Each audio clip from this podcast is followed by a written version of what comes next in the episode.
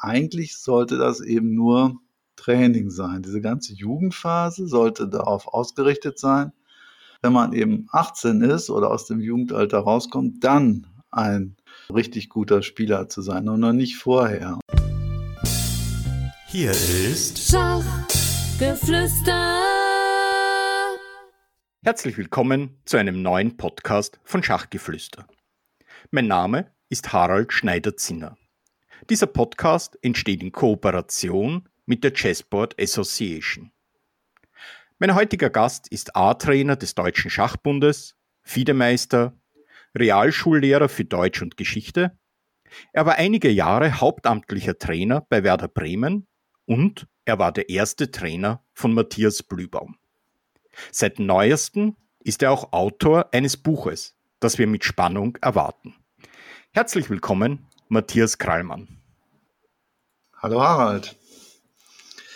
Ja, vor einigen Wochen wurde dein ehemaliger Schachschüler Matthias Blübaum Europameister. Ganz Deutschland war begeistert. Hast du die Entscheidungspartie in der Schlussrunde gegen Saric vielleicht auch live mitverfolgt und mitgezittert? Ja, nicht nur das. Ich glaube, dass ich äh, mindestens sieben oder acht Partien live verfolgt habe und mitgezittert habe. Äh, das ging ganz gut, weil ähm, nämlich, ich glaube, die Runde war immer um 15 Uhr und das ist eines der wenigen guten Dinge, dass man als Lehrer doch hauptsächlich morgens arbeitet und dann nachmittags noch Schachveranstaltungen äh, verfolgen kann. Ja, ich habe mir natürlich äh, die letzte Partie sehr gut und sehr genau angeguckt und leider äh, habe ich doch viel mehr gezittert, als ich äh, vorher gedacht hatte, denn äh, er hatte schon einige Probleme in dieser letzten Partie. Ja, Saric hat ja doch einigen Druck gemacht. Matthias hat frühzeitig einmal Remis angeboten, um die Lage abzuklären, was psychologisch, denke ich, auch durchaus schlau ist. Aber es war anzunehmen fast, dass Saric etwas probieren wird, oder? Ähm, also ich fand, äh, dass er sich nicht besonders schlau angestellt hat mit dem Remis-Angebot. Ähm, das ist vielleicht auch noch so ein bisschen äh, aufgrund seiner Unerfahrenheit, die doch letztendlich immer noch da ist. Hört sich zwar komisch an für einen Spieler, der Europameister geworden ist, aber er ist eben auch wirklich gerade erst 25 Jahre alt geworden. Und tatsächlich ähm, wäre es sicherlich schlauer gewesen, mit diesem Remis-Angebot zu warten. Und es wäre auch von der Partieanlage sicherlich besser gewesen, etwas anderes zu spielen. Äh, Matthias hat also ein sehr gutes Repertoire gegen Königsindisch und hat äh, sehr viele schöne Partien auch schon gegen Königsindisch äh, gespielt und gewonnen. Aber ich kann mich also überhaupt nicht an eine Partie mit der Abtauschvariante äh, erinnern. Und er hat also tatsächlich die Abtauschvariante gespielt und das war wirklich ein bisschen zu sehr, zu offensichtlich auf Remis gespielt.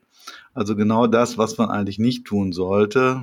Man sollte eigentlich, wenn man ein Remis haben will, aus der Position der Stärke äh, agieren. Das heißt, man spielt 15, 20 Züge und normalerweise, wenn man jedenfalls so sehr gute Theoriekenntnisse hat wie Matthias Blübaum, dann steht man nach 15 bis 20 Zügen gegen so eine Öffnung wie Königsindisch etwas besser und dann kommt das Remis-Angebot, aber nicht äh, in der Stellung, äh, in der er das gemacht hat und vor allen Dingen nicht mit der Abtauschvariante. Damit hat er ihm äh, schon praktisch gezwungen, dieses Remis-Angebot abzulehnen. Ich fand es relativ ungeschickt und er war auch tatsächlich, äh, ich habe direkt nachher, äh, habe ich ihm natürlich gratuliert und er hat sofort geantwortet und hat geschrieben, dass er äh, sicherlich äh, viel mehr gelitten hat, als er vorher Partie gedacht hat. Und er, ist, er war etwas kritisch auch. Äh, er ist immer sehr selbstkritisch, äh, dass er das eben nicht besonders schlau gemacht hat und auch wirklich zittern musste. Ähm, denn äh, der Saric stand schon etwas besser, muss man ganz ehrlich sagen. Ja, er hat doch einigen Druck gemacht und sehr schön. Jetzt haben wir auch gleich ein bisschen Schachpsychologie am Anfang bekommen. Das ist doch wunderbar. Ähm, und du hast dann ein paar Weinflaschen geköpft und ordentlich gefeiert? Ja, ich habe mich natürlich sehr darüber gefreut. Das ist ja klar. Ähm, man, ich verfolge das natürlich weiterhin, ähm, auch wenn ich jetzt schon einige Jahre nicht mehr ähm, sein Trainer bin. Ich muss immer erst genau überlegen, damit ich nichts Falsches sage. Äh, also Matthias ist 1997 geboren und ich habe ihn also schon im Alter von acht Jahren äh, betreut, also 2005 und dann genau zehn Jahre lang bis 2015. Und also auch schon wieder sieben Jahre vergangen. Äh, 2015, ja, hört sich so an, als wenn es ewig weit weg wäre. Aber in Elo-Zahl ausgedrückt ähm, sind es nur 70 Punkte, denn er hatte tatsächlich äh, am Ende der Saison 2014, 2015 schon die 2600 Elo geknackt, als er gerade 18 Jahre alt war. Ja, ich hatte mir überlegt, dass ich vielleicht was über dieses letzte Jahr auch gut erzählen könnte. Also das war ja ein sogenanntes Schachjahr, was äh, Matthias Blübaum äh, absolviert hat, äh, in der Saison 2014, 2015. Das ist so ein besonderes Programm, was der Deutsche Schachbund zum ersten Mal gemacht hat.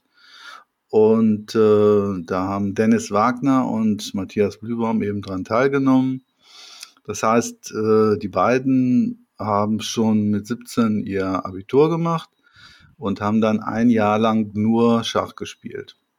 Und äh, das passt auch ganz gut zu diesem Thema, was du mir am Anfang äh, geschrieben hast. Wie trainiere ich eigentlich selbstständig? Wie äh, stelle ich einen Trainingsplan auf und vielleicht auch einen Turnierplan? Das sind natürlich jetzt ideale Voraussetzungen, ein Jahr lang nur Schach machen zu können. Aber ähm, ja, vielleicht ist das so als Modell auch für andere ganz interessant, wenn man genügend Zeit und natürlich auch ein paar äh, finanzielle Mittel braucht man dafür auch, hat, dann äh, wie man dann sowas macht. Ich denke, das ist ein, eine optimale Situation, wenn man das Abitur gemacht hat und vor allem, wenn man so stark ist, dann einfach einmal zu schauen, ja gut, wie weit komme ich, wenn ich ein Jahr investiere und dann weiß man es auch für sich selbst, oder? Genau, das war natürlich auch äh, für die beiden ganz wichtig. Ähm, also es war so, dass äh, Matthias und auch äh, Dennis 2014 äh, vor diesem Schachjahr ungefähr äh, 2500 äh, Elo hatten. Dennis ein bisschen weniger, aber ähm, Matthias hat es dann geschafft, in diesem einem Jahr genau diesen Sprung von 2500 Elo bis zu 2600 zu schaffen ähm, und 100 Elo-Punkte zu gewinnen, das wissen wir alle. Äh, auf dem Niveau, das ist schon eine schwierige Geschichte. Und ähm, aber es ist möglich. Ähm, ich kann das mal ein bisschen, ich habe mir das mal die Unterlagen vorgekramt, was wir für das Buch eben alles zusammengestellt haben. Er hat also in dieser Saison 13 äh, Turniere gespielt und in dieser Zeit ähm, über 120 Turnierpartien gespielt. Ähm, das ist schon an der Grenze. Also als Trainer würde ich empfehlen für einen äh, Spieler, der wirklich sehr, sehr motiviert und talentiert ist, 100 Partien. Ähm, wer noch mehr spielt, da ist schon ein bisschen die Gefahr, dass ähm, er oder sie äh, überspielt ist. Ähm, aber er war eben die ganze Zeit fit und es gab keine Krankheiten und keine sonstigen Probleme. Und deswegen hat er also diese 120 Partien gespielt. Und ich habe mal nachgeguckt, welche Turniere er, also wir haben also zum ersten Mal am Anfang dieses Schachjahres uns zusammengesetzt und haben eben so einen Turnier- und Trainingsplan erstellt.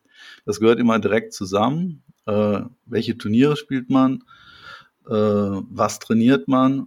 Und das hat natürlich was damit zu tun, dass die Partien dann möglichst auch nachbereitet werden sollten und man die Partien dann auch bespricht. Ähm, und in, diesen, ähm, in diesem Jahr hat er also im Sommer erst äh, zwei Open gespielt, und zwar eins in Bad Gleichenberg. Das ist ja auch in Österreich, nicht wahr? Ja, ich war dabei und, und habe den österreichischen Jugendkader betreut und da sind wir natürlich auch immer wieder zusammengekommen mit deinen Spielern oder mit Matthias und den anderen, ja. Okay, dann hast du das ja sogar miterlebt. Danach ging es weiter nach Pardubice. Vielleicht warst du da auch Nein, sogar. Da nicht. dann nicht. Okay, danach ging es ein bisschen weiter in den Norden. Dann kamen nämlich zwei geschlossene Großmeisterturniere. Äh, und zwar in Lüneburg und in Baden-Baden. Und äh, dann kam die Jugendweltmeisterschaft in Südafrika und ein Open in Bayern in Bad Wiessee. Und ähm, dieses, ja, bei diesem Turnier in Bad Wiessee hat Matthias dann schon die dritte Großmeisternorm erspielt. Das war also ein großes Ziel dieses Schachjahres, die dritte Großmeisternorm zu schaffen. Und äh, das hat er also dann schon im Herbst geschafft. Und äh, das weitere große Ziel war also äh, dann diese 2600 Elo zu schaffen. Und es ging dann weiter noch mit der deutschen Meisterschaft. Das war, ich glaube, so im November. Da habe ich auch selber mitgespielt, natürlich unter ferner Liefen, aber da konnte ich äh, natürlich auch ihn genau beobachten. Da ist er Dritter geworden. Und das Jahr ging dann zu Ende mit einem Turnier in London. Äh, da hat er ein Open gespielt und zeitgleich waren dann da die London Classics. Und äh, im neuen Jahr 2015 hat er erst ein ganz kleines Turnier gespielt in Bad Zwischenahn. Da war ich auch dabei. Äh, da haben immer sehr viele Spieler aus Bremen gespielt und ich habe als Trainer da Jugendliche betreut. Und ähm, danach ging es dann nach Capelle La Grande und dann noch eine große Reise zum Aeroflot Open in Moskau. Und es endete dann das Turnier mit, äh, das Jahr mit Turnieren in Metz und in Ungarn, in Zalakaros. Ja, und dann hatte er es tatsächlich geschafft, im Juni 2015 diese 2600 Elo zu schaffen. Und das war für mich dann auch äh, das Zeichen, dass ich gesagt habe, okay, ich bin Fiedemeister und das ist jetzt irgendwie in Regionen. Ich kann ihm jetzt noch ein bisschen helfen ähm, so zu planen und Sachen zu besprechen. Aber äh, jetzt als Trainer äh, habe ich mich dann sozusagen verabschiedet äh, im Sommer 2015. Ich denke, das zeichnet ja auch einen, einen hervorragenden Trainer aus, dass man weiß, wann es Zeit ist, seinen Schützling abzugeben, oder? Ja, es war sowieso schon viel länger eigentlich, als es geplant war. Äh, mir war es auch selber unheimlich, äh, diese Entwicklung äh, in zehn Jahren äh, ja, von einem talentierten Kind mit, mit acht äh, dass wir eben so lange äh, sozusagen zusammengearbeitet haben. Aber letztendlich hat sich was herausgestellt, ähm, was ich auch schon bei anderen Schülern bemerkt habe. Es ist immer sehr, sehr schwierig, von einem Trainer auf den anderen ähm, sozusagen zu übergeben. Äh, und manchmal klappt es auch wirklich nicht weil ein Schachspieler sind natürlich ganz spezielle Menschen, die sich sehr schnell an jemanden gewöhnen. Und äh, Matthias hat also auch danach nie wieder so ähm, ja einen direkten Heimtrainer gehabt. Was natürlich auch daran liegt, dass er jetzt so gut ist, ist natürlich auch sehr schwer. Er hat dann sehr viele Lehrgänge absolviert da kann ich also auch noch was drüber erzählen. In diesem einen Jahr hat er also neben diesen ganzen äh, Turnieren auch äh, Wochenendlehrgänge äh, absolviert, die der Deutsche Schachbund für ihn äh, organisiert hat. Ähm, ja, manchmal alleine mit Dennis Wagner zusammen. Äh, und ähm, da kamen wirklich einige Top-Trainer, Top-Großmeister ähm, zum Einsatz. Also er hat zum Beispiel mit dem äh, Konstantin Landa, ein russischer Eröffnungsspezialist, was zusammen gemacht und auch mit Evgeny Romanov äh, mehrere Trainingssessions und äh, auch mit seinem heutigen äh, Nationalmannschaftskollegen Livio Dita Nisipianu, äh, der einfach nur so ein bisschen was aus dem Alltag des Schachprofis erzählt hat. Und ein Höhepunkt war sicherlich dann das Training mit Rustam Kasimczanov. Also er hat sehr mh, hm, hochklassige Trainer gehabt, allerdings immer nur für zwei, drei Tage waren dann diese Lehrgänge angesetzt. Okay, von diesen Trainern hat er sicher hervorragende schachliche Impulse bekommen, aber ich denke, die Arbeit eines Trainers ist ja auch mehr als jetzt nur unter Anführungszeichen nur rein schachliche Impulse zu geben, sondern eben auch als Ansprechperson zur Verfügung zu stehen, ein Vertrauensverhältnis aufzubauen, das persönliche Gespräch zu führen, zu motivieren und dergleichen. Ja, gut, das war natürlich dann mehr meine Aufgabe, äh, wobei äh, motivieren musste ich ihn eigentlich selten. es ist natürlich auch sehr einfach, wenn man auf so einer äh, Erfolgswelle schwebt. Ähm, dann äh, es gab eigentlich in dieser Zeit kaum signifikante Rückschläge. Und äh, also ein Tipp den ich dabei noch geben kann, ist, ähm, wir hatten also von Anfang an vereinbart, so im Jugendbereich, ich weiß gar nicht, ob ich das, dass ich das intern nur mit dem Vater besprochen habe oder ob wir das mit ihm überhaupt so thematisiert haben, als er noch Kind war oder Jugendlicher. Äh, wir haben eigentlich gesagt, ähm, was im Jugendbereich passiert, äh, ist eigentlich egal. Hört sich jetzt hart an. Es kommt nur darauf an, ist im Grunde nur eine Sache wichtig, nämlich sich zu Europameisterschaften oder Jugendweltmeisterschaften. Das sind eigentlich die einzig äh, interessanten Turniere für Jugendliche oder für Kinder.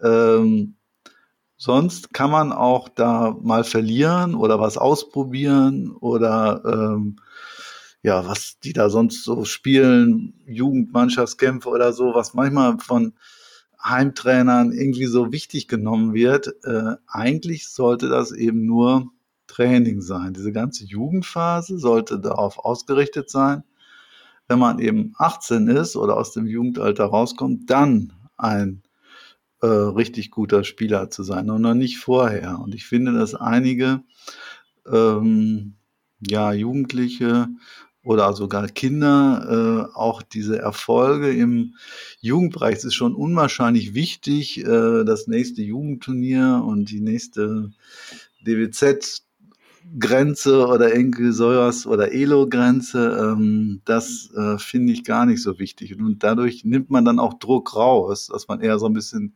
langfristig denkt.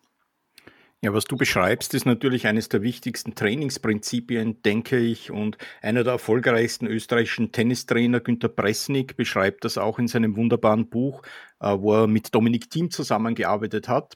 Und er hat gemeint, dass er sein Spiel das als Jugendlicher durchaus erfolgreich war, aber eigentlich nur mehr oder weniger das Schupfen des Balles war, so umgestellt hat, dass er dann im Erwachsenenalter erfolgreich sein konnte. Und die harte Phase war halt dabei, da auch Rückschläge im Jugendbereich in Kauf zu nehmen und den Eltern und den Funktionären das aber so zu erklären, dass das nicht die wichtige Phase ist, sondern dass es eben dann wichtig ist, wenn er mit 18, mit 19 Jahren so weit ist und dann wirklich in die Topspieler eindringen kann.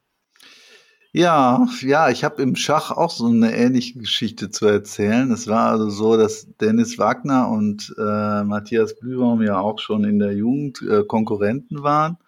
Und ein äh, ja, befreundeter Trainer, kann ich ruhig sagen, ähm, auf einem Lehrgang hat er mir, hat er dann mal erzählt, äh, dass er Matthias Blübaum auf einer Jugend äh, deutschen Jugendmeisterschaft sozusagen auspräpariert hat. Also Matthias Bübermann hat damals schon immer äh, Französisch gespielt und, äh, und die hatten, dachten sich, ja, die müssen bestimmt gegeneinander spielen und wenn jetzt Dennis dann eben weiß hat, dann muss er eben so super gut vorbereitet sein. Und es kam auch so, Und äh, Dennis hatte Weiß und ja, Matthias hatte schon in der Eröffnung ein bisschen Schwierigkeiten und hat letztendlich die Partie verloren und Dennis ist deutscher Meister geworden. Und hat er mich gefragt, äh, was wir denn gemacht hätten vor der äh, deutschen Meisterschaft. Und ich sage, nö, wir haben gar keine Eröffnung gemacht. Wir haben sich uns überhaupt nicht damit beschäftigt. Äh, wir haben einfach unser normales äh, Training weitergemacht. Und äh, ja, dann war Dennis eben deutscher Meister. Okay, gut. Aber Matthias fand es auch gar nicht so schlimm. Er hatte jetzt natürlich eine Partie verloren. Ähm, aber es war eben im Jugendbereich eine Partie und es war, ich finde es eben gar nicht so wichtig. Und er hat trotzdem an seinem Französisch jahrelang ja festgehalten und hat auch weiter ähm, Erfolge mit der Eröffnung gehabt. Und diese eine Partie, ähm, ja, also ich habe auf jeden Fall mit ihm diese Eröffnung nicht da vorbereitet und äh, fand ich auch, ja, wie gesagt, diese eine Partie und dieses eine Turnier war nicht so schlimm. Sie sind dann irgendwie beide zu äh, zur Weltmeisterschaft gekommen und deswegen war es auch gar nicht schlimm. Oder ich glaube, es war schon vorher klar, dass es sowieso hinkam. Deswegen, weil sie, weil die schon im Kader waren und die Zahlen waren so gut.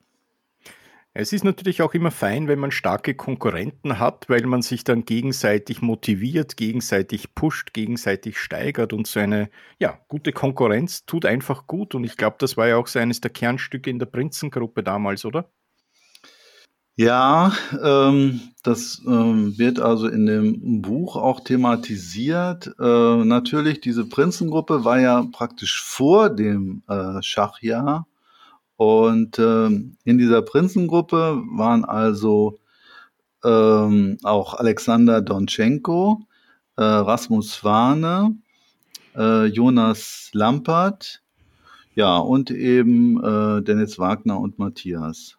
Und äh, der Jonas Lampert, der ist dann später ähm, rausgegangen aus der ähm, ähm, aus der Prinzengruppe. Ja, er wollte dann einfach nicht so viel Zeit investieren und war nicht so sehr ähm, motiviert und äh, später auch dann EM geworden und auch ein starker Spieler, aber sicherlich nicht so gut äh, wie die anderen vier, die ja mittlerweile kann man sagen, so das Gerüst der deutschen Nationalmannschaft äh, jetzt schon äh, zusammen mit Livio Dieter Anisipianu stellen. Ähm, und die Jungs haben sich sicherlich gegenseitig äh, immer gepusht und haben sich gegenseitig befruchtet. Ähm, ich habe Matthias auch mal gefragt, ähm, ob sie auch direkt untereinander dann so zusammen auch analysiert haben oder sagen wir mal in den Pausen zwischen dem Training, was ich dann mit ihm gemacht habe, ob er Kontakt hatte. Das war aber gar nicht so viel, wie man das vielleicht denkt. Also es war dann eher so, dass er mit dem Dennis äh, dann E-Mail-Kontakt hatte und dann haben die manchmal äh, irgendeine Variante diskutiert und dann äh, haben sie sich dann auch getroffen und äh, haben dann im Internet äh, so Trainingspartien gespielt und haben dann äh, so Blitzpartien gespielt, einfach um die Variante so auszuprobieren. Ähm, das war, aber ich sage schon, schon fast alles. Also man muss sich das jetzt auch nicht so vorstellen, äh, dass die Prinzen jetzt da ständig zusammengehockt hätten und äh, analysiert hätten. So, so war das auch nicht der Fall. Ja, dass das Programm natürlich Erfolg hatte, wie du selbst sagst, jetzt bilden sie eigentlich so den Kern der deutschen Nationalmannschaft mit Nisipiano und mit Keimer natürlich zusammen. Und sie werden heuer in Indien mit einer jungen und bärenstarken Gruppe antreten. Was sind so deine Prognosen, deine Erwartungen? Oh, das ist sehr, sehr schwer. Es gibt doch sehr, sehr viele starke Nationen und natürlich auch noch wesentlich stärkere Nationen, Schachnationen als Deutschland es ist. Das muss man mal realistisch so sehen. Da sind natürlich die Amerikaner und äh, die Inder werden sicherlich sehr stark sein und die Chinesen. Und ähm, die Länder werden vermutlich äh, ja mit den Russen weiß man ja noch nicht so genau, was das eben geben wird, äh, den Titel unter sich ausmachen. Aber Deutschland, ja, traue ich schon zu, so in dem Bereich Platz 10, wenn es gut läuft, 10. Ja, kann auch mal ganz schlecht laufen. Äh, das ist aber sehr schwer, auch aufgrund des Systems, äh, des Auslosungssystems, äh, sehr schwer vorher zu sagen.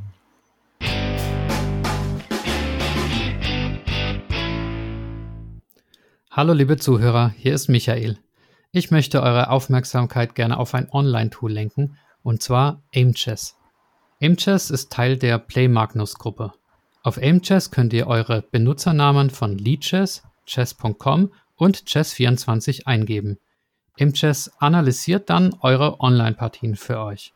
Zum Beispiel wird ausgewertet, mit welchen Eröffnungen ihr erfolgreich seid und wie gut euer Zeitmanagement ist. Dazu gibt es auch wertvolle Lernwerkzeuge. Imchess zeigt euch zum Beispiel Positionen, bei denen ihr in der jeweiligen Partie einen Fehler gemacht habt und lässt euch diese Stellung wiederholen. Außerdem erhaltet ihr sogar einen personalisierten Trainingsplan. Probiert das Ganze einfach kostenlos aus, die meisten Funktionen sind gratis. Und wenn ihr den vollen Funktionsumfang nutzen möchtet, dann nutzt gerne den Code SCHACH30 um einen Rabatt von 30% für den ersten Monat eures Premium-Kontos zu erhalten. Ihr unterstützt damit gleichzeitig diesen Podcast. Die Adresse lautet aimchest.com und der Gutscheincode lautet Schach30. Und jetzt zurück zur Podcast-Folge.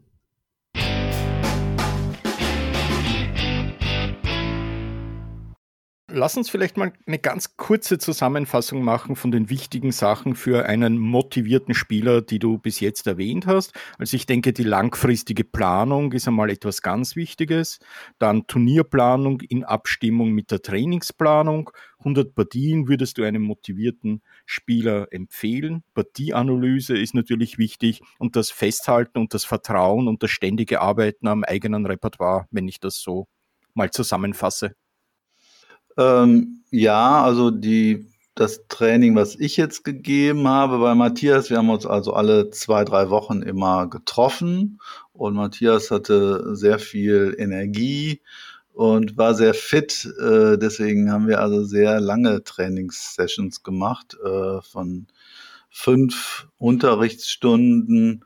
Ähm, das heißt, das sind dann fast vier Zeitstunden und ähm, in dieser Zeit haben wir ähm, Eröffnungstraining gemacht, aber auch Endspieltraining. Und äh, bei dem Endspieltraining ähm, habe ich äh, mit ihm insbesondere ein Buch gemacht, was ich hier nochmal nennen will, weil es, ich glaube, in Deutschland und auch in Österreich gar nicht so bekannt ist. Und zwar ist das ein Buch von äh, Beljavski und äh, Michael Tschischin.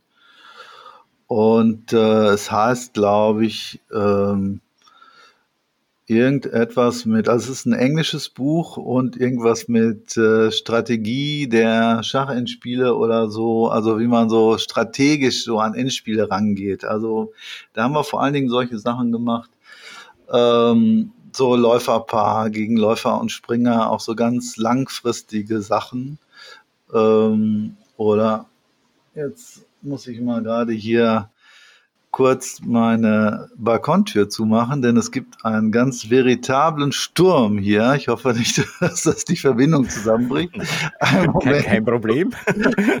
Schließ ruhig ähm, in der Zwischenzeit das Fenster, nicht, dass der Sturm ins Zimmer einbricht. Ja, lange Trainingseinheiten hast du erwähnt. Und ich denke, lange Trainingseinheiten sind auch wichtig, um so diese Partiehärte zu bekommen. Und Fitness hast du erwähnt. Fitness natürlich gerade im modernen Schachsport ganz etwas Wichtiges. Aber auch die intrinsische Motivation, um so langes Training und um diese Anstrengungen und um auch den Verzicht, den man als Spitzensportler hat, durchzuhalten. Ja, äh, also die körperliche Fitness, da muss ich zugeben, ich habe absolut nichts mit Matthias in der Hinsicht gemacht. Ich kann mich erinnern, dass er als Kind, ähm, dann hatte ich äh, ihn ja erst im Gruppentraining und äh, dann ist er immer zwischendurch äh, ähm, ja, war so eine Pause und dann sind die Jungs nach draußen gegangen und haben Fußball gespielt. Also das war aber auch schon alles und kamen dann ganz äh, kaputt wieder rein. Äh, da merkte man dann schon, Matthias war also der Jüngste mit acht und die anderen waren also am Anfang ähm, 10 bis 14, aber später hat er sogar dann mit den 14 bis 18-Jährigen zusammen trainiert. Und äh, ich nehme mal an, ich habe es gar nicht gesehen, musste dann mal irgendwas organisieren. Aber er kam mit hochrotem Kopf wieder rein, dass die Älteren ihn natürlich im Fußball dann doch überlegen waren aufgrund ihrer körperlichen äh, Überlegenheit. Ähm, er ist auch sonst äh, kein ja, Supersportler in dem Sinne oder ist auch sicherlich nicht so fit wie, wie Carlsen oder, oder wie Leko es früher war oder so. Aber er hatte schon immer so eine, sowas Asketisches, nenne ich das mal. Also beim Training brauchte er nur Wasser und sonst nichts. Und so ist es bei der Partie auch immer noch so.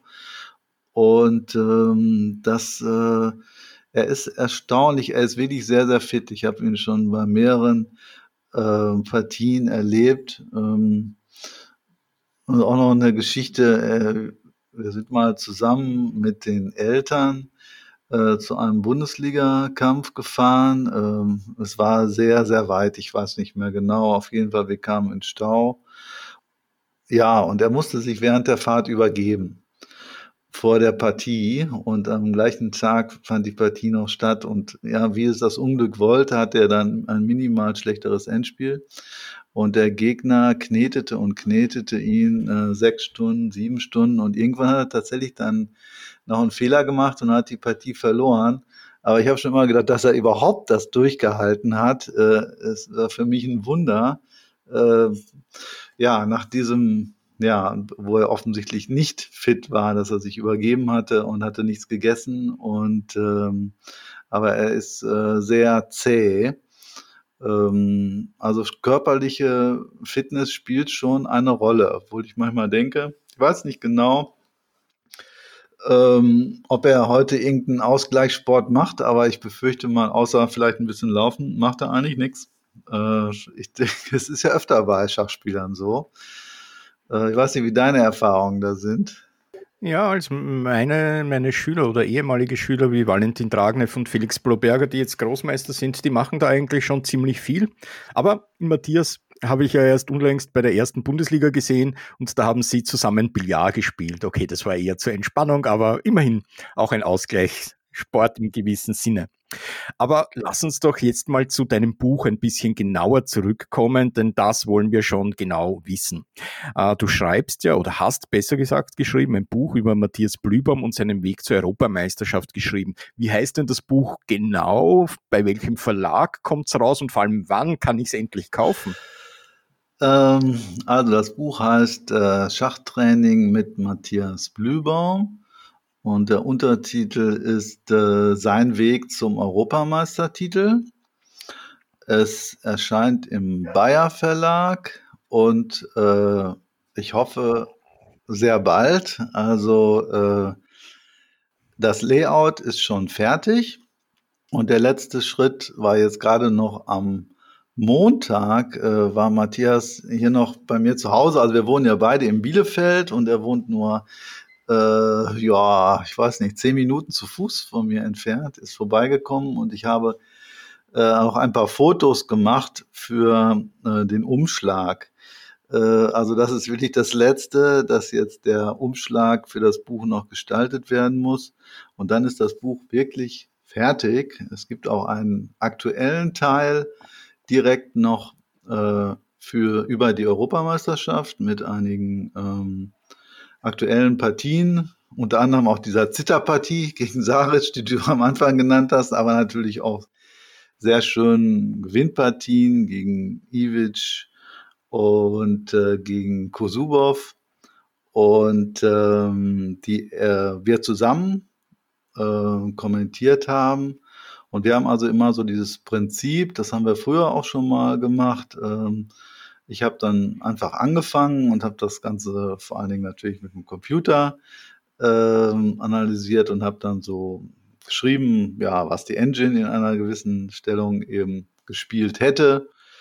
Und dann habe ich ihm das geschickt und dann hat er dort eingefügt, was er dann in der Partie tatsächlich gedacht hat. Also man bekommt eben immer beides. Einerseits die Computeranalyse und was eigentlich für den Leser, finde ich, noch viel wichtiger und viel interessanter ist, äh, was ein Mensch beziehungsweise ein starker Spieler während der Partie tatsächlich denkt. Und ähm, ja, manchmal ist es wirklich so, äh, dass diese Computeranalysen zwar ganz schön und gut sind, aber doch relativ wenig damit zu tun haben, was die äh, Spieler jetzt tatsächlich gedacht haben, worüber die nachgedacht haben. Ja, aber das Ergänzen ist natürlich ein schönes Prinzip. Und weil du gesagt hast, ihr habt die Partien, die Gewinnpartien auch von der Europameisterschaft analysiert. Das Spannende daran war ja, die Gewinnpartien, nämlich sechs an der Zahl, waren sechs Partien in Serie. Hast du das schon einmal erlebt? Nein, ich musste auch äh, lange nachdenken, aber mir fiel auch wirklich nichts ein. Äh, dass mir fiel auch nicht mal ein, dass äh, ein deutscher Spieler bei einem größeren Turnier mal so eine Serie hingelegt hätte in den letzten Jahren. Ähm, also früher gab es natürlich diese legendären Siegesserien von Robert Hübner, aber das ist schon sehr lange her. Ähm, ja, okay, man muss natürlich erstmal sagen, er hat die in der ersten Runde total viel Glück gehabt und hätte eigentlich sogar verlieren müssen. Das wird also auch kurz thematisiert. Ähm, aber dann, äh, ja, in den nächsten zwei, drei Partien hat er auch nochmal mit Schwierigkeiten zu kämpfen. Und so einen Titel, äh, den gewinnt man nicht, nicht jede Partie läuft gut. Man muss sich da wirklich durchkämpfen. Und gerade die vermeintlich Schwächeren, es ist dann auch sehr schwierig, dann erstmal gegen Gegner mit 2450 oder noch schlimmer 2550 gegen solche Leute zu gewinnen. Das muss man natürlich aber, wenn man ganz oben dabei sein will oder auch mal mit Schwarz zu gewinnen. Das ist auch äh, sehr schwierig. Da hatte auch manchmal ein bisschen Glück. Zum Beispiel ein äh, ähm, türkischer Spieler, ich heiße glaube ich Emre Khan oder Can, ich weiß nicht, wie man das ausspricht, CAN geschrieben. Ähm, da war die Stellung ausgeglichen und äh, Matthias hatte schon Remis angeboten, aber der Kahn oder Chan hat abgelehnt und äh, wollte weiterspielen und hat dann relativ schnell einen Fehler gemacht und verloren. Ähm, also es ist kein Selbstläufer natürlich. Man kann kaum sechs Partien auf so einem Niveau wirklich ähm, hintereinander gewinnen und die Gegner immer überspielen. Das, das, das geht fast gar nicht. Also man braucht auch Glück. Und äh, aber man, vor allen Dingen braucht man Kampfgeist. Also das war wirklich die einzige Partie gegen den Chan, wo er Remis angeboten hat. Und sonst hat er eben immer gekämpft und teilweise auch Remis abgelehnt. Und ähm, das ist natürlich auch eine Stärke von ihm, ähm, dass ähm, ja das Spielen eben auf den ganzen Punkt. Und Spielen auf ganzen Punkt und Kämpfen und das Auskämpfen der Partien und diese Kampfeshärte, hast du ja schon erwähnt, sind ein wichtiger Faktor. Und dazu sind natürlich auch gute Endspielkenntnisse nötig. Du hast ja schon das Buch von Biljawski ähm, empfohlen, mit dem ihr viel gearbeitet habt. Und ein wichtiges Kapitel in eurem Buch, denke ich, ist, sind ja auch die Endspiele. Und wenn ich es richtig verstanden habe, hat da auch Carsten Müller mitgearbeitet? Richtig, genau. Also äh, noch einmal in der Kindheit war es so, das hat Matthias eben auch erzählt. Matthias hat also schon in seiner Kindheit und Jugend sich die ganzen, äh, ich weiß nicht, ob die ganzen, aber sehr, sehr viele äh, DVDs angeguckt, die der Carsten Müller ja rausgebracht hat mit, äh, bei Chessbase. Und ähm, das wo so die Grundlagen der Endspiele äh, behandelt werden. Und er kennt sich wirklich gut aus. Er ist ein guter Endspieler. Äh, ich leider nicht. Und ähm, als ich dieses Buch ähm, geschrieben hatte oder als ich, äh, sagen wir mal, schon sehr weit fortgeschritten war, war mir dann klar, ähm, dass die Endspiele äh, dass ich da unbedingt in Anführungsstrichen Hilfe brauche. Und ich habe dann ähm, den Carsten Müller, der, äh, den ich eben kenne von A-Trainer-Lehrgängen, habe den dann kontaktiert und habe ihn zu ihm gesagt, du, äh, du bist völlig frei, äh, du machst den Endspielteil, mach das so, wie du das denkst. Und äh, ich halte mich da oder auch Matthias selbst, wir halten uns da bei den Endspielen ganz raus und du kriegst so einen eigenen Part. Und er hat das sehr gerne übernommen und hat das dann, finde ich, äh, ganz toll gemacht, indem er so einen richtigen Endspielkurs aus äh, Matthias Blühbaums Endspielen eben gemacht hat. Und er behandelt also praktisch alle wichtigen Endspielarten, die in seiner ja doch schon ja von den Partien her schon relativ langen Karriere von Matthias. Nicht zeitlich lang und nicht von seinem Alter, aber er hat natürlich schon sehr, sehr viele Partien gespielt. Und Carsten hat die also alle durchforstet und ähm, macht also einen eigenen Endspielkurs, auch mit eigenen Endspielaufgaben. Und äh, ich finde es sehr niveauvoll. Also ich konnte noch mal was draus lernen, äh, aus dem, was der Carsten da gemacht hat. Das ist wirklich sehr empfehlenswert. Also wenn wir das Buch dann haben, werden wir nicht nur über das Endspiel, aber auch nicht nur viel über Matthias erfahren, sondern ich denke so über alle Phasen des Schachspiels von Königsangriff, Material, Opfer, die Kraft der Figuren, Bauernführung, Kombinationen und Eröffnung. Das heißt, wir bekommen einen richtig tiefen Einblick eigentlich in alle Phasen des Schachspiels. Ja, also den Teil über Eröffnung, den habe ich dann gemacht. Ähm, natürlich ähm, will ich nichts verraten von seinen aktuellen Eröffnungen äh, und kann ich auch gar nicht. Aber deswegen habe ich vor allen Dingen äh, mir Eröffnungen angeguckt, die er eben schon vor einigen Jahren gespielt hat. Aber da bin ich schon ziemlich tief reingegangen in bestimmte Eröffnungen, die vor allen Dingen seinen Aufstieg äh, so mit äh, ja, begleitet haben oder in denen er sehr erfolgreich war. Das ist natürlich die französische Verteidigung und auch gegen Katalanisch oder mit Katalanisch als Weißen hatte er also sehr gute Ergebnisse und ähm, mit Schwarz äh, hat er in seiner Jugendzeit äh, Slawisch gespielt. Die Öffnung habe ich mit ihm zusammen eingeübt. Es fing also alles damit an, dass Matthias erstmal eine sehr sichere, zuverlässige Öffnung gegen D4 brauchte. Als Kind hat er noch Wolgaga mitgespielt. Schöne Eröffnung, äh, kann man mit Schwarzraum auf Gewinn spielen, aber natürlich gegen richtig gute Leute ein bisschen riskant. Und deswegen haben wir was ganz Solides gesucht. Und ähm, ja, zum Beispiel in dieser slawischen Verteidigung, das ging dann so weit, ja, ich glaube, der Höhepunkt war dann, dass er äh, mit Schwarz gegen Ivanchuk äh, ja recht problemlos mit ähm, remisiert hat. Ähm, ja, warum? Weil er vorher schon in der gleichen ruhigen Variante Slow Slav, wie das manchmal genannt, mit E3 äh, was Ivanchuk eben gespielt hat. Da hatte er schon zehn Partien genau so gespielt.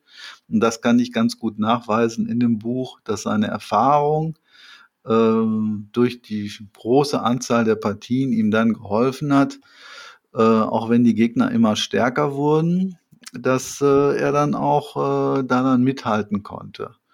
Und äh, ja, da werden einige Öffnungen eben genauer angeguckt. Ähm, ja, zum Beispiel auch, äh, was er gegen Carlsen gespielt hat, kommt dann eben einmal vor. Äh, da hat Carlsen, äh, als Matthias Weiß hatte, Königsindisch gespielt und eine äh, ja, ganz wichtige Variante, die wird dort auch äh, genauer äh, analysiert. Ähm, ja, dieses Eröffnungskapitel, das ist natürlich so richtig was für Spezialisten, ähm, ja, die so sich da mal wirklich äh, hineinknien wollen. Aber ja, es gibt solides auch, Eröffnungs. Entschuldige. Ich wollte auch sagen, dass es aber auch nicht nur so, ja, es hört sich so ein bisschen an, als wenn das jetzt so reine Arbeit alles wäre, dieses Buch.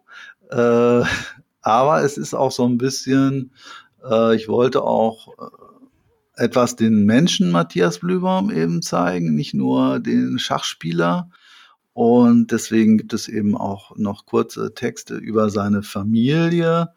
Und äh, er stammt ja aus einer richtigen Schachfamilie. Der Vater war ein guter Spieler und äh, zwei der drei älteren Schwestern ähm, haben auch äh, gute waren gute Spielerinnen oder sind immer noch gute Spielerinnen. Und das hat ihm in seiner Jugend bestimmt geholfen. Und dass man so ein bisschen, äh, ja, zum, ähm, ja, es hört sich so ein bisschen, ich mag dieses Wort eigentlich nicht ganzheitlich, aber ich versuche das mal so äh, damit zu umschreiben, mit diesem Wort.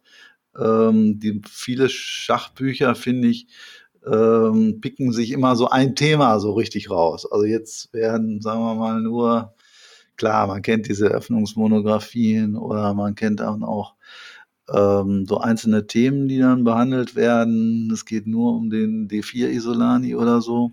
Und ich habe eben versucht, äh, bei diesem Buch ähm, auch äh, sein ja, den Menschen so kurz ein bisschen äh, hervorscheinen zu lassen. Er ist ein sehr zurückhaltender Mensch, soweit das möglich ist. Äh, und auch so das persönliche Umfeld, wie ist das alles möglich geworden aus der Provinz in Ostwestfalen, Lippe, wo er stammt, aus einer ganz kleinen Stadt, aus Lemgo bis, bis zum Europameister ist es natürlich ein weiter Weg. Und wie ist das eigentlich äh, überhaupt möglich? Ja, das ist doch auch etwas sehr Schönes, finde ich, wenn man über den Menschen etwas erfährt. Und ein bisschen spürt man dabei ja auch, wenn du schon sagst, ganzheitlicher Ansatz, ja, deinen Beruf als Lehrer oder als Realschullehrer. Und als du Matthias kennengelernt hast, hast du ja denke ich, noch unterrichtet. Aber, und lass uns mal von Matthias ein bisschen weggehen, wir kommen dann noch auf ihn zurück. Aber du hast ja dann noch einen beruflich sehr großen Schritt gemacht und deinen Lehrerjob an den Nagel gehängt und bist professioneller Trainer geworden und hast dich bei Werder Bremen beworben. Ja, das äh, war auch äh, ein großer Schritt, äh, aber ich habe es nicht bereut. Ich wollte auch mal grundsätzlich was anderes machen. Jetzt muss man wissen, dass äh, Bielefeld und Bremen liegen nur so knapp 200 Kilometer auseinander. Es ist jetzt also nicht so, dass ich jetzt völlig meine Zelte da äh, abbrechen musste. Mm, aber es war natürlich ein großer Schritt, äh, da ganz aus dem Lehrerjob rauszugehen. Und sieben Jahre war ich immerhin bei Werder Bremen, schon eine ziemlich lange Zeit. Ähm, ich hatte vorher schon gedacht, naja, dass du jetzt bis zur Rente da bleibst, das kann ich mir irgendwie auch nicht so richtig vorstellen. Also schon gedacht, dass ich irgendwann wieder zurückgehen würde, aber man weiß es natürlich nie. Ähm, am Anfang lief das äh, sehr gut äh, bei Werder Bremen, was natürlich auch was mit Matthias Blübaum zu tun hat, denn ähm, er ist also zeitgleich mit mir dann zusammen äh, nach Bremen gegangen. Das war allerdings eher ein Zufall. Äh, sein erster Bundesliga-Club war Hansa Dortmund und die sind abgestiegen und er war da gerade erst 14 und er suchte einen neuen Club. Er konnte zwar bei verschiedenen äh, Clubs spielen, ähm, hatte Angebote, konnte in Soling spielen und ich weiß gar nicht mehr wo überall, ähm, aber äh, hat sich dann letztendlich äh, für Werder Bremen entschieden, ist mit mir zusammen dorthin gegangen. Aber dann die Entwicklung geht natürlich weiter und nach fünf Jahren äh, hat er dann gewechselt und ist also dann zu den Schachfreunden Deizisau gegangen. Ähm, das war für mich natürlich und äh, mein Standing äh, natürlich nicht gut, äh, denn Matthias war natürlich mein Schüler und der wichtigste Spieler sozusagen, den ich herausgebracht hatte. Das war, ähm, aber ich will das nicht äh, jetzt so darstellen, als wenn ich jetzt immer noch da wäre, wenn Matthias auch noch da wäre. Also so ist es nicht. Ähm, aber es ist einfach die ganz normale Entwicklung, die man als äh, Trainer eben auch erlebt. Die Spieler werden besser und gehen dann natürlich auch immer zu besseren Clubs. Und äh, das sind eigentlich auch schon, äh, ja, schon immer eine relativ lange Zeit, wenn man jetzt fünf Jahre bei einem Club bleibt oder noch länger, sonst das ist äh, der normale Gang der Dinge. Ja, und soweit ich das richtig verstanden habe, das Angebot von Dicey Sau war einfach nichts zum Ablehnen. Ja, das war wohl so. äh, ja, das ist dann auch die Kränke AG, die dahinter steckt, äh, die äh, ja da auch wie genau wer Sponsor von Baden-Baden ist und äh, das, äh, ja, er hat das auch nicht bereut. Äh, ja, manchmal sagt er ein bisschen, ja, in Deizisau ist immer nur alles so kurzfristig. Und jetzt, als er am Montag da war, hat er auch so ein bisschen geklagt über die weiten Wege. Denn er ist ja in Bielefeld hier noch an der Uni und äh, dann Deizisau liegt also so bei Stuttgart und äh, das ist also sehr, wenn zum Beispiel Bundesliga-Kampf ist, dann äh, abends noch zurück am Sonntag, wenn er eine lange Partie hat, dann war auch schon mal erst um ein Uhr nachts dann wieder in Bielefeld. Äh, das ist natürlich so, so als Schachprofi oder er ist ja noch kein Vollprofi, aber wird wohl bald Vollprofi werden, was er mir erzählt hat. Ähm, wenn er nämlich sein Studium abgeschlossen hat, dann, äh, das ist natürlich auch manchmal ein hartes Leben. Das muss man auch einfach so sehen.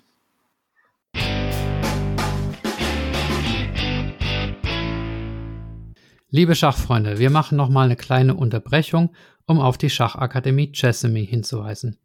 Jessamy macht jetzt nicht nur jeden Sonntag um 20.15 Uhr auf YouTube eine Schachshow, sondern verkauft auch neue Kurse und Webinare, die ihr mit dem Code Schachgeflüster 10 wie immer vergünstigt erhalten könnt. Besonders interessant finde ich den neuen Kurs von Johnny Karlstedt über die Weltmeister. Bisher ist der erste Kurs zu Wilhelm Steinitz erschienen. Ja, und bei diesen historischen Partien der frühen Weltmeister ist ja das Schöne, dass man die schachlichen Motive noch ganz unverfälscht erkennen kann, weil die Gegner halt auch öfters einfach in ein schönes Motiv voll reingelaufen sind. Und deshalb sind die besonders schön anzusehen. Und allein die Partie 1895 in Hastings gegen Badeleben mit dem schwebenden Turm oder magischen Turm ist einfach sehr sehenswert. Ja, und deswegen hören wir jetzt nochmal Melanie und Nicolas Lubbe von Chessamy zu der Frage, wie das Ganze funktioniert und kehren danach zurück zur Podcast-Folge. Allen, die beim Hören jetzt selber Lust aufs Spielen bekommen haben und auf der Suche nach guten Trainingsmaterialien sind, denen wollen wir unsere Online-Schachakademie Chessemy ans Herz legen. Bei uns findet ihr Videokurse zu allen Phasen der Schachpartie für Neulinge bis zum Profi. Das Besondere bei uns, ihr bekommt den Kurs als Download zur Verfügung gestellt und könnt ihn, solange ihr möchtet, auf all euren Geräten auch parallel nutzen. Weil wir selber Schachspieler sind und uns das früher immer gewünscht haben, entfällt jetzt das Abtippen. Ihr bekommt die PGN-Datenbanken bei uns gratis dazu. Also schaut doch einfach mal bei chessemy.com vorbei. Wahrscheinlich ist da auch was für euch dabei. Und wenn dem so ist, dann könnt ihr direkt den Gutscheincode Schachgeflüster10 nutzen und damit 10% sparen und außerdem Michaels Podcast unterstützen. Wir freuen uns auf euren Besuch und wünschen euch jetzt erstmal ganz viel Spaß beim Weiterhören.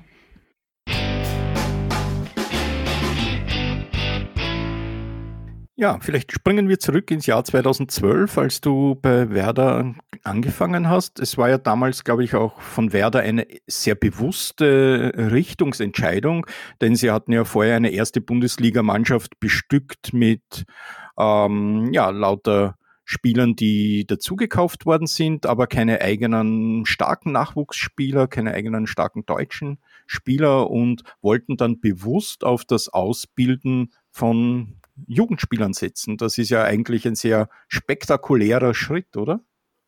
Ja, wobei man natürlich sagen muss, der Schritt ist sehr groß, um erstmal in der Bundesliga zu spielen. Und ähm, das ähm, ist keineswegs einfach. Also Werder Bremen hat äh, ja zeitlang immer, ja, kann man ruhig sagen, mit, mit acht ausländischen Profis gespielt äh, bevor ähm, ich dorthin kam. Und dann war wieder das Jahr des Umbruchs. Und dann hatte der Verein äh, beschlossen, dass man äh, dann auch äh, Amateure einsetzen wollte. Und dann hatten wir so eine Strategie bei der Mannschaftsaufstellung, dass wir ja meistens fünf äh, Profis, Spieler äh, einsetzten und drei äh, Amateurspieler, deutsche Amateure, die sonst in der zweiten Mannschaft spielten. Das waren manchmal EMs oder manchmal sogar äh, FMs. Ähm, und ähm, aber in dem ersten Jahr stellte sich dann doch heraus, äh, dass diese Amateure relativ wenig Punkte machten und äh, dass die Profis oft schon an den an den ersten fünf Brettern dreieinhalb machen mussten, damit man dann vielleicht noch viereinhalb gewann oder zumindest an vier vier schaffte, weil man an den letzten drei Brettern damit rechnen musste, dass man höchstens einen Punkt schafft oder vielleicht sogar nur einen halben. Das äh, Niveau ist einfach sehr hoch. Und äh, in späteren Jahren hat man es dann wieder ein bisschen geändert und hat dann andere Spieler geholt, so Halbprofis will ich mal sagen, die ähm, nicht ganz so stark äh, waren wie diese wie ukrainische und französische Vollprofis, die wir in der Mannschaft hatten. Ähm, aber dieses Prinzip gibt es eigentlich bis heute, dass man sagt, man hat Profis, vielleicht sind es mittlerweile eher sechs Profis, die spielen, und man hat zwei Amateure. Oder manchmal auch vielleicht auch nur einen Amateur und äh, macht so einen Mix. Aber letztendlich ist es so, dass diese Vollprofimannschaften wie Baden-Baden oder auch Deizisau sich doch ähm, oder Viernheim sich letztendlich immer durchsetzen. So ist es einfach. Das, äh, ob man, das kann man gut finden oder nicht so gut finden, aber es ist eben sehr schwer mit Amateuren äh, in der Bundesliga ähm, langfristig zum Erfolg zu kommen. Ja, um den Titel wird man so ziemlich sicher nicht mitspielen können, das ist klar, aber das ist auch die Frage, ob das der Sinn ist und ob es nicht eben gescheiter ist, eben dann junge eigene Spieler Schritt für Schritt heranzuführen. Genau, das war dann auch so die Strategie von Werder Bremen und äh, immerhin, ich glaube, der größte Erfolg, äh, oder ich glaube nicht nur, ich weiß es, der größte Erfolg in der Zeit, wo ich Trainer war, war immerhin die Vizemeisterschaft. Wir sind also einmal Zweiter geworden und ich glaube zwei, dreimal, dreimal glaube ich sogar Dritter. Ähm, hinter Baden-Baden natürlich immer, äh, die einfach nicht so toppen waren. Äh, das war dann wirklich, äh, ja, man spielte dann, man spielt so ein bisschen, wenn man so will, auf den äh, der Beste außer Baden-Baden. Wurde manchmal schon so das genannt. Also äh, ist natürlich nicht besonders befriedigend, aber so ist die Situation in Deutschland eben. Also schon wie im Fußball gegen Bayern, der zweite Beste hinter Bayern München, oder? Ja, so, so ein bisschen, genau. Ja, und du arbeitest ja oder hast dort mit vielen jungen Menschen auch zusammengearbeitet und Dr. Oliver Höpfner hat ja geschrieben, dass sie sehr schnell von deiner Qualität überzeugt waren und dass du wunderbar ins Anforderungsprofil passt, da du nicht nur ein versierter Schachspieler bist, sondern eben auch, dass deine pädagogischen Stärken hier ein ausschlaggebendes Kriterium bei deiner Anstellung waren, denn es hat ja damals, wie ich aus eigener Erfahrung weiß, ziemlich viele Bewerbungen bei Bremen gegeben. Das stimmt. Es gab sogar äh, mehrere Bewerbungen von Spielern, die wesentlich stärker waren als ich, sogar Großmeister. Äh, ich war auch ganz überrascht, dass sie mich letztendlich genommen haben.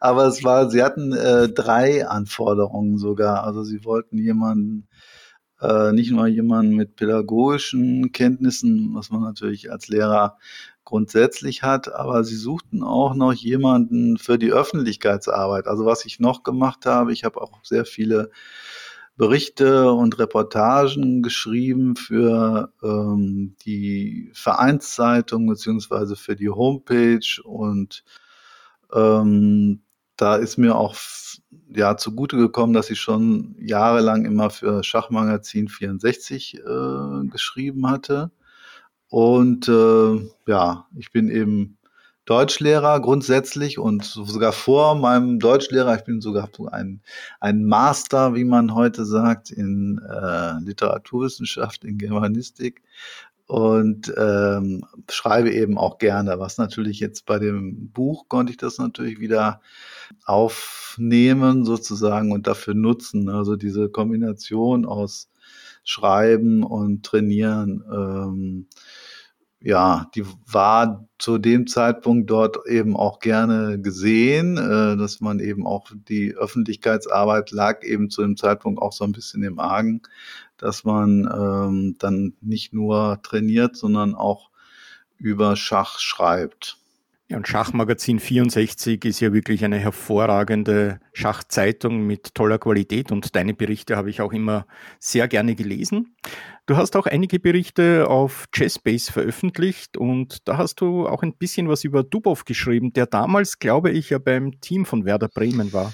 Ja, das, äh, da gab es auch mal durchaus äh, Differenzen äh, zwischen mir und anderen, ja, will ich jetzt die Namen nicht sagen, wichtigen Leuten bei, bei Werder Bremen, bei der Schachabteilung. Also ich fand den Daniel Duwow immer absolut genial und war völlig begeistert von ihm.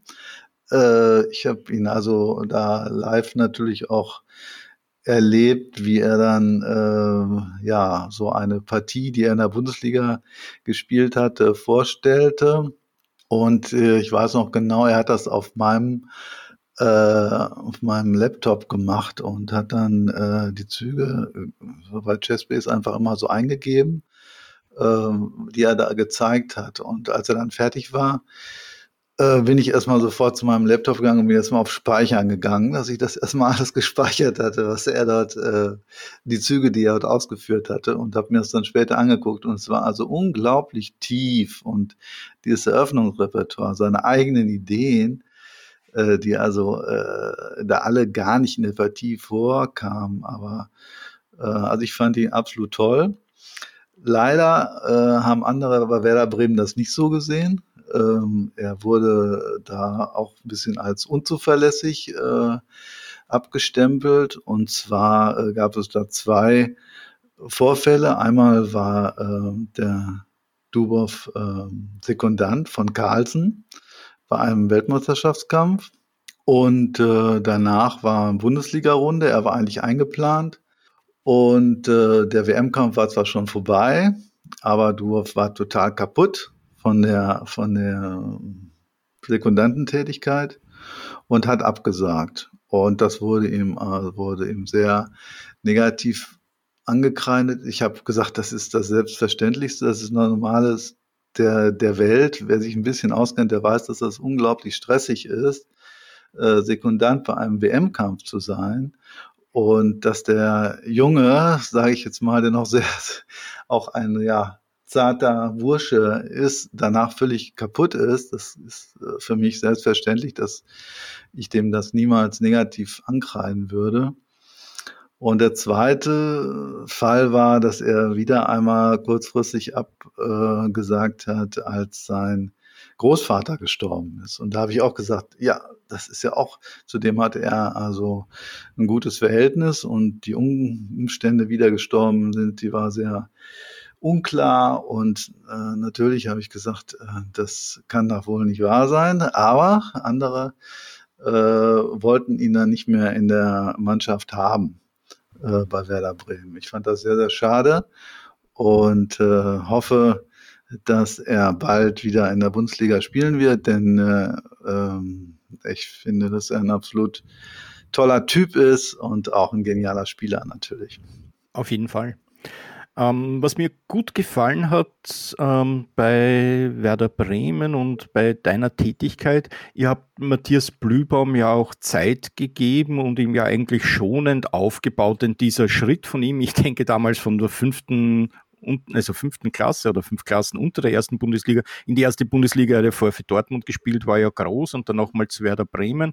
Und er hat sich dann Jahr um Jahr so ein bis zwei Bretter weiter vorgearbeitet, bis er dann schlussendlich auf Brett zwei bis drei gespielt hat. Ja, das äh, war aber jetzt gar nicht so, dass das äh, bewusst von mir gesteuert wurde, sondern es lag auch einfach an der äh, starken Konkurrenz, muss man sagen, äh, dass er jetzt nicht äh, so hoch eingesetzt werden konnte. Es gab dann so Spieler wie Luke McShane oder Laurent Frisinet oder Areschenko, Efimenko, gestandene Profis, die also vor ihm spielen wollten und sollten und zu dem Zeitpunkt auch noch äh, definitiv besser waren.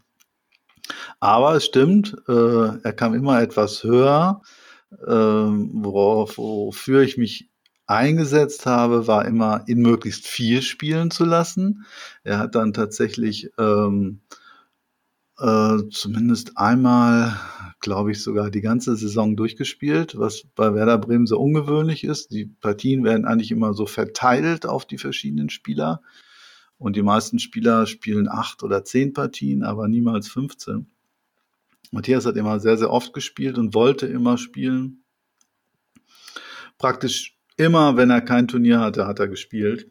Und er hat auch sehr erfolgreich gespielt. Er hat ja zwei seiner Großmeisternormen, denke ich, in der ersten Bundesliga gemacht. Und du hast beschrieben, dass er ja auch sehr solide gespielt hat, also mit Schwarz Remis, mit Weiß gewonnen. Genau, das war, äh, ja, habe ich eben auch so noch ein bisschen angedeutet, als ich gesagt habe, äh, ähm, Slawisch mit Schwarz äh, ist so ein bisschen verschrien als ähm, ja, Remis-Eröffnung, man spielt nur auf Ausgleich. Ähm, aber in der Tat war es am Anfang wirklich so. Er hatte natürlich sehr starke Gegner und äh, er war schon immer ein Spieler, der mit Weiß äh, wirklich äh, Druck machen konnte und gute Stellungen erreicht hat und auch viele Punkte gemacht hat. Und mit Schwarz war er sehr oft mit äh, einem Remis zufrieden äh, er hatte ja immer diese seine Waffe gegen E4 Französisch. Äh, da machte er auch einige Schwarzsiege. Wenn der Gegner ihm da in so eine typische Stellung reinlief, die er sehr gut konnte, dann war er auch äh, da, äh, kommen, kamen da auch Schwarzerfolge. Aber im Prinzip war es wirklich so, äh, mit Weiß machte er 75, 80 Prozent und mit Schwarz machte er vielleicht 60 Prozent, 50, 60 Prozent. Das war immer so seine Devise, möglichst nicht verlieren und vor allen Dingen mit Weiß natürlich auf Gewinnspiel was ja keine schlechte Strategie ist. Und zu dieser ausgezeichneten Vorbereitungsarbeit und zu den starken Kenntnissen kommt ja, denke ich, noch eine weitere Stärke hinzu, die mehrfach erwähnt wurde. Indirekt hat er es auch ein bisschen selbst im letzten Artikel bei der Analyse seiner Partien erwähnt, nämlich seine objektive Stellungsbeurteilung. Ja, er ist äh, sehr selbstkritisch. Äh, das ist manchmal so sehr äh, manchmal würde ich ihm das sogar wünschen, äh, dass er diese, ich sag, nenne das mal Überheblichkeit von anderen Spielern hätte. Es gibt Spieler, die äh, ähm, Kraft daraus schöpfen, dass sie denken, äh, ich stehe hier besser, obwohl sie objektiv gar nicht besser stehen. Äh, also es ist seine, seine größte Stärke, ist auch gleichzeitig wieder ein bisschen eine Schwäche. Das ist ein paradox. Äh, er ist ähm, einerseits jemand, der ähm, ähm, immer guckt, wie ist die Stellung und darauf eben den besten Zug sucht. Aber es gibt auch einen Punkt, wo ich manchmal denke, ähm, hm, er könnte ein bisschen optimistischer sein. Äh, oft ist es so, äh, wenn er denkt, das ist jetzt Ausgleich oder auch schon in der Vergangenheit, das ist jetzt nicht ganz aktuell, sondern vor einigen Jahren schon. Sie dachte, ähm, ja, dann bietet der Remis an oder der Gegner bietet Remis an und der macht dann äh, sofort Remis. Und dann habe ich mal zu ihm gesagt, ja, warum hast du hier äh, Remis gemacht? Du du hast doch nichts zu verlieren. Du kannst ja nicht verlieren. Du stehst doch äh, vielleicht ein Ideechen besser und wenn du Pech hast, dann wird es eben Remis. Aber dir kann ja gar nichts passieren. Der macht dann noch ein paar Züge. Und deine Antwort waren immer oder oft, ähm, ja, aber das, das findet er ja, das ist jetzt ja kein Problem für den und äh, dann wird es sowieso Remis. Und warum soll ich das jetzt noch machen?